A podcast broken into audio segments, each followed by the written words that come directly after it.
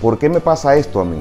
Esta es una pregunta muy frecuente que todos nos hacemos, pero la verdad es que entramos en un aumento de incertidumbre que nos produce estrés, cansancio, desilusión, miedo, hasta sentido de culpa y otros sentimientos que no nos llevan a nada bueno y probablemente no llegaremos a una respuesta real. Sin embargo, cuando cambiamos esta pregunta por ¿qué me está enseñando esto a mí?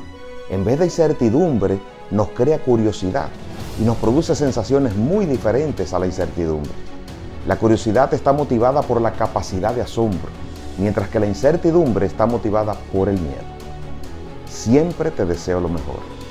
Cuídate.